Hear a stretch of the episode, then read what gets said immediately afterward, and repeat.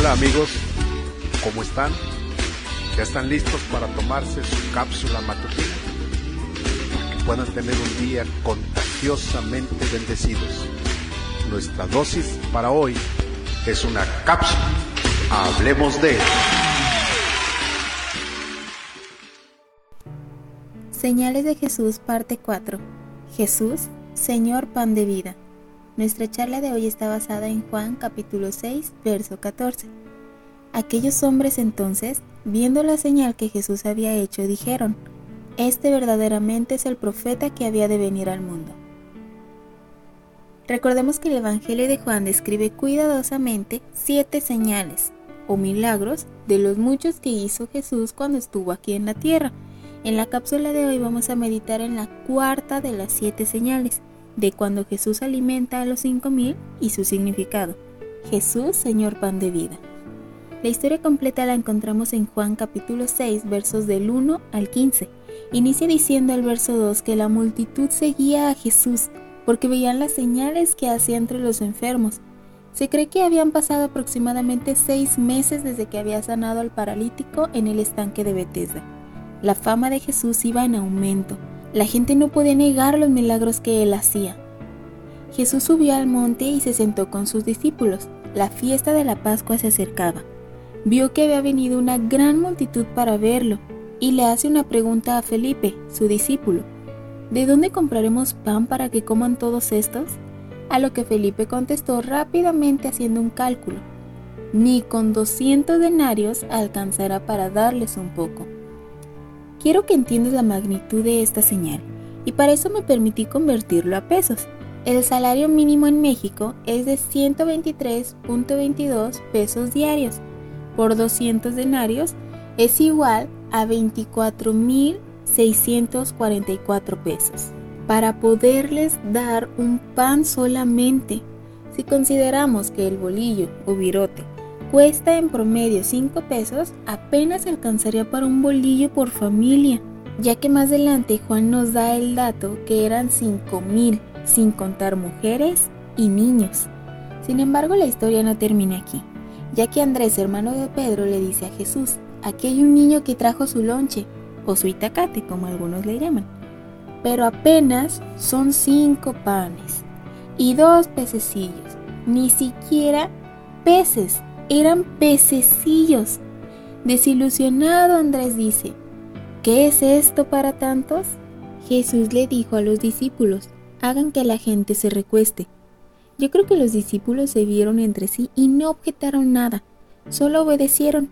En su mente quizás decían, si Jesús lo dice, entonces debemos de hacerlo. Lo maravilloso viene, la señal, el milagro está por suceder. Jesús tomó los panes y habiendo dado gracias, es decir, orado, lo repartió entre sus discípulos, para que ellos a su vez lo repartieran a la multitud. Imagina la sorpresa de los discípulos cuando entregaron el primer pan y pececillos y en sus manos seguían teniendo un pan y pececillo. Y cuando entregaron a otra familia el pan y pececillo, seguían teniendo en sus manos un pan y pececillo. Así hasta que terminaron de repartir los alimentos a la multitud. Pero no termina esta señal. Yo creo que cuando el padre de familia recibió su porción, empezó a repartir en su familia y no se terminaba, ya que la Biblia dice que todos quedaron saciados y sobraron doce cestas de pedazos de los cinco panes. Quiero concluir. Lo que Jesús hizo fue extraordinario en todo aspecto Consideremos, por ejemplo, que incluso hoy día muy pocos establecimientos recreativos podrían acomodar a 5.000 personas sentadas para una comida. Además, ningún establecimiento tendría la capacidad para proveer la cantidad de pan y peces en el momento. Sin embargo, Jesús proveyó milagrosamente para todos ellos, y aún sobró. Juan menciona que llenaron 12 cestas, quizás una para cada discípulo o una por cada tribu de Israel. El resultado total fue fe para obedecer a Jesús. Jesús es el pan de vida, ya que no solamente suplió el alimento material de la gente, como fue en esta ocasión, sino que Él constantemente suplía su necesidad física sanando a los enfermos. pero sobre todo suple la necesidad espiritual de todo aquel que cree en Él.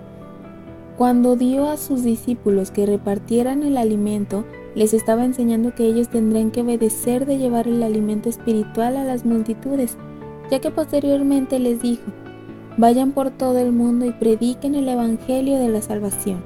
Hasta nuestros días, Jesús sigue siendo el pan de vida para todo aquel que tiene hambre espiritual.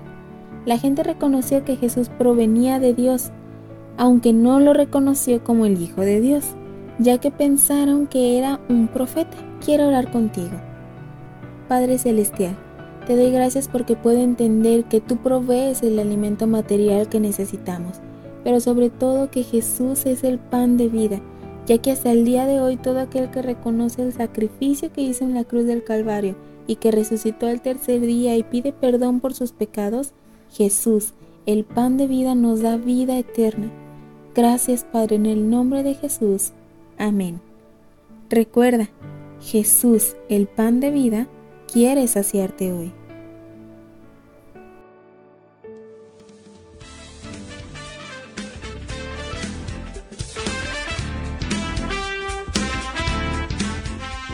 Si tienes algún comentario, me puedes escribir a los correos cca.campustala.gmail.com. Nos vemos en la siguiente cápsula. Hablemos de...